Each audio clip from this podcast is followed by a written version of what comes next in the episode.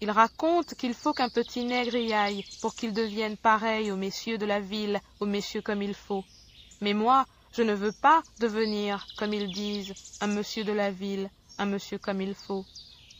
Je préfère flâner le long des sucreries, où sont les sacs repus, que gonfle un sucre brun autant que ma peau brune. Je préfère, vers l'heure où la lune amoureuse parle bas à l'oreille des cocotiers penchés, écouter ce que dit dans la nuit la voix cassée d'un vieux qui raconte en fumant les histoires de Zamba et de Compère Lapin et bien d'autres choses encore qui ne sont pas dans les livres. Les nègres, vous le savez, n'ont que trop travaillé. Pourquoi faut-il de plus apprendre dans des livres qui nous parlent de choses qui ne sont point d'ici? Et puis, elle est vraiment trop triste, leur école. Triste.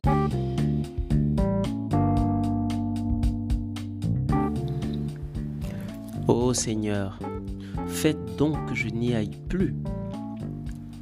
Ô Seigneur, faites donc que je retrouve le chemin perdu des anciens. Ô Seigneur, faites donc que je me retrouve. Le poème que vous venez d'entendre s'intitule Prière d'un petit enfant nègre de Guy Tyrolien. Poème qui est un appel à la prise de conscience de sa singularité, à la prise de conscience de sa densité nègre. Frères et sœurs en panafricanisme, philosophie de notre survie, l'année commence plutôt bien avec un podcast sur l'éducation au panafricanisme. Que pensez-vous de l'ouverture sur le territoire de la République d'une école panafricaine? Bonjour à tous et bonjour à toutes et bienvenue dans le podcast du guide du petit panafricain. Cette émission est consacrée à l'histoire, à la culture, la politique et la géopolitique du grand continent. Bienvenue en 2022 pour cette deuxième saison de l'émission. Le panafricanisme est toujours plus vivant, toujours plus fort. Je te souhaite donc une année victorieuse, une année de gloire, car comme nous, tu es aussi une étoile qui brille de par ta divine singularité. Je suis Arlene Antonio, juriste de formation, acteur associatif, coach et blogueur, et j'œuvre surtout à la consolidation d'une conscience panafricaine depuis de nombreuses années. Désormais, lorsque on te parlera du grand continent, tu sauras que tu es en présence de l'Afrique, de l'Asie, de l'Océanie, des Amériques et surtout de la Caraïbe, tout simplement parce que ce sont les espaces géographiques où vive notre peuple. Ce podcast m'a été inspiré par les déboires administratifs de l'association Racine, née du projet de fonder une école panafricaine en Guadeloupe. En effet, le 2 août 2021, le préfet de la région Guadeloupe a opposé une fin de non-recevoir au projet d'ouverture de l'école panafricaine. Si tu viens de nous rejoindre, sois la bienvenue. Je t'emmène aujourd'hui dans la diaspora historique, celle de la Guadeloupe précisément, pour décortiquer avec toi comment le représentant du gouvernement, à savoir le préfet de la région de Guadeloupe, a refusé l'ouverture de l'école panafricaine au motif suivant. En effet, vos prises de position publiques à caractère séparatiste prônant le repli communautaire ne sont pas compatibles avec un projet pédagogique conforme aux valeurs de la République. La dénomination panafricaine pour cette école démontre une volonté de développer d'une part une culture séparatiste et d'autre part une distinction entre les races et les cultures susceptibles de générer un risque réel de trouble à l'ordre public. Fin de citation. C'est donc par ces mots que M. Alexandre Rochat, préfet en exercice de la région de Guadeloupe, a tenu avis défavorable à la demande d'ouverture d'une école panafricaine par l'association Racine. L'association Racine, c'est une association loi 1901 créée en 2000 et dont le but est de, je cite, faire connaître l'histoire de l'Afrique et de sa diaspora. En effet, l'objectif pédagogique validé par le rectorat de la région Guadeloupe comporte quatre points fort intéressant que je ne vais pas rappeler ici. Jusque-là, tout va bien puisque l'association Racine, notoirement connue dans la Caraïbe mais aussi dans le monde, affiche le but ferme de faire connaître aux afro-descendants ou toute personne d'ascendance africaine leur histoire. En raison de la situation que vivent les personnes d'ascendance africaine, dont l'afrophobie est l'une des manifestations les plus directes, en raison également des éléments connus à ce jour, un tel projet d'école ne contribuerait-il pas grandement au recul du racisme et de l'afrophobie dans cette France si belle et si pure longtemps salie par des actes liés à des individus mal avisés qui l'honorent peu, c'est donc l'occasion pour moi de revenir sur les déclarations de Madame Pécresse Valérie, qui, comme euh, François Fillon avant elle, a déclaré que la colonisation n'était pas un crime contre l'humanité. Dans ce pays où le président de la République euh, a déclaré de manière solennelle que la colonisation était un crime contre l'humanité, il est fort surprenant d'entendre le leader de la droite républicaine prononcer l'exact contraire. C'est dire la confusion qui règne au sein de cette classe politique corrompue. Faites gaffe, les mensonges de l'élite dirigeante française sont un filtre inodore qui empoisonne les peuples libres du monde. Il faut donc rester concentré. Le refus donc d'ouvrir euh, l'école panafricaine est-il fondé? Cette question pose évidemment euh, le problème de l'excès de pouvoir des représentants de l'État. On parle d'excès de pouvoir en droit administratif lorsqu'une personne dépositaire de l'autorité publique prend une décision qui va à l'encontre des droits d'un justiciable. En effet, depuis février 1950, dans un arrêt Lamotte, le Conseil d'État admis, en tout cas admet en France que toute décision administrative peut faire l'objet d'un recours pour excès de pouvoir. Nul n'étant infaillible, c'est au final une erreur de droit ou une erreur d'appréciation que le juge estimera fondée ou non. Je vais donc prouver votre honneur l'erreur d'appréciation qui fonde le recours virtuel que je forme dans ce podcast. Je ne reviendrai pas sur les conditions de forme qui ne souffrent d'aucune contestation. Mais sur le fond, il faut savoir que l'erreur d'appréciation euh, sera analysée euh, via une tentative ad hominem de prouver, en tout cas d'évacuer les griefs de monsieur le préfet qui ne sont en rien fondés sur une vérité objective mais plutôt subjective. Je sais, ça fait très stylé quand je dis comme ça. Plus sérieusement, ce qui semble-t-il aura fait sursauter le préfet, c'est le terme panafricain selon lui démontre une volonté de développer d'une part une culture séparatiste et d'autre part une distinction entre les races et les cultures. Mais si je m'en tiens à la définition du petit Larousse illustré, voilà ce que panafricaine veut dire. Panafricaine est un adjectif qui se dit de celui ou celle qui se réclame de l'ensemble du continent africain. Dès lors, le projet de l'association Racine n'en est, pas moins cohérent, puisque le but contenu dans les statuts de l'association est avant tout faire connaître l'histoire de l'Afrique et de cette diaspora aux afrodescendants ou personnes d'ascendance africaine. Monsieur le préfet a sans doute oublié l'ascendance africaine des 3 500 000 hommes et femmes de ce pays.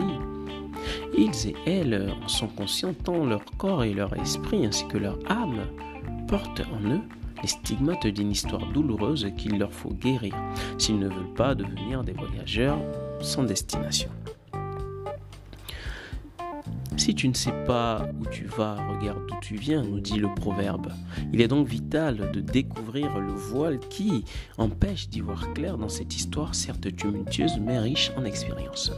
Et c'est pourquoi les personnes au cœur de ce projet souhaitent célébrer et mettre en évidence les trésors de cet héritage panafricain, lors même que nous savons que beaucoup d'entre elles n'ont plus aucun souvenir de l'endroit d'où ont été déportés leurs ancêtres. Nous en sommes qu'à la définition et le préfet est incapable d'avoir une appréciation juste de ce terme. Ce défaut de bien juger la situation réside davantage dans son appréciation de la dénomination panafricaine, mais aussi et surtout des joutes oratoires des dirigeants de l'association Racine.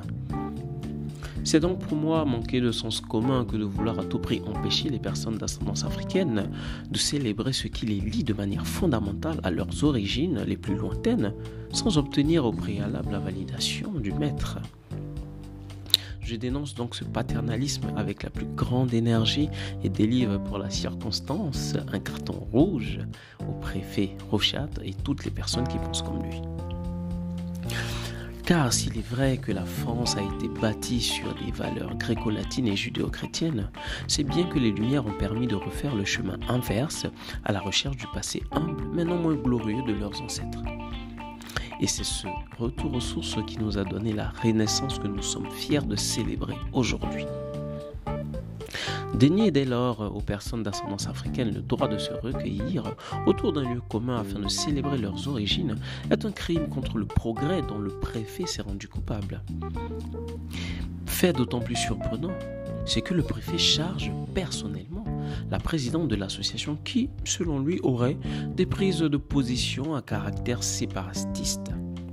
Raison pour laquelle lui, monsieur le préfet, estime que ce projet est au demeurant incohérent au vu des prises de position des dirigeants de l'association qui, à mon sens, sont suffisamment aptes pour avoir des prises de position éclairées sur la situation des personnes afrodescendantes de la région Guadeloupe.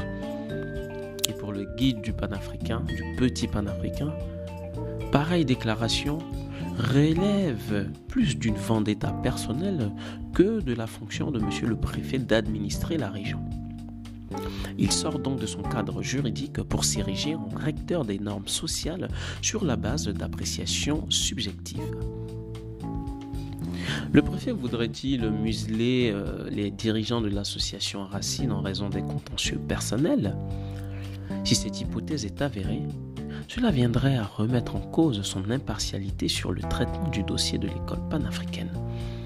Je ne fais qu'émettre des hypothèses, votre honneur, car à ce jour, le préfet Rochat n'a pas été en mesure de décrire avec précision les griefs qui sont reprochés aux dirigeants de l'association Racine. En effet, il relève que son refus est subordonné aux prises de position sur les réseaux sociaux de ses dirigeants. Alors j'ai envie de dire, et alors? Ne sommes-nous pas en France? Le pays de la Déclaration des droits de l'homme et du citoyen dont l'article 11 consacre la liberté et la libre communication des pensées et des opinions en tant que droit, en tant que l'un des droits les plus précieux de l'homme. Consacrant que tout citoyen peut donc parler, écrire, imprimer librement, sauf à répondre de l'abus de cette liberté dans des cas déterminés par la loi. Si, comme je le pense, le préfet n'a pas été en mesure d'avoir une lecture éclairée de la situation, je suis en droit de considérer qu'au fond, votre honneur, il n'a pas manqué de commettre un excès de pouvoir au regard de sa position. Par ailleurs, en refusant l'ouverture de l'école panafricaine, M. Rochat a mis en porte-à-faux l'administration française, déjà accusée de contribuer à l'aggravation des formes de discrimination que subissent les Noirs et les personnes afro-descendantes. Et pendant que la ville de Genève lance un appel à projet de 50 000 francs suisses pour lutter contre le racisme fait aux personnes d'ascendance africaine, le préfet de la Guadeloupe discrimine purement et simplement, sans pouvoir faire l'état d'une quelconque preuve matérielle, les personnes d'ascendance africaine en refusant à une association républicaine d'ouvrir une école. Et si la République est une et indivisible, comment expliquer l'existence d'une école grecque de Châtenay-Malabry euh, dans les Hauts-de-Seine ou même euh, de l'école alsacienne de Paris dans le 6e arrondissement ou encore du lycée espagnol euh, Louis Buñuel de Neuilly? Autre fait surprenant est que sa décision va à l'encontre de l'avis favorable du rectorat qui est l'autorité compétente en matière d'éducation. Du maire au rectorat en passant par le procureur de la République, tous ont compétence selon la loi. Du maire au rectorat en passant par le procureur de la République, tous ont compétence selon la loi pour opposer un refus à une demande d'ouverture d'une école. Mais seul le préfet s'est prévalu de ce droit. Dans ses déclarations recueillies au micro de RCI FM, il dit Je considère que les prises de parole contre les gens qui ont décidé de lancer cette école, quand vous regardez ce qui a été dit sur la société française et la cohésion de la société française me pose un problème. à la question qui est posée au préfet sur le séparatisme qu'il associe à la dénomination panafricaine et l'existence d'écoles qu'on pourrait qualifier d'ethniques ou de confessionnelles dans une république laïque, voilà ce qu'il répond. Ce ne sont pas des écoles pan-grec ou pan quelque chose.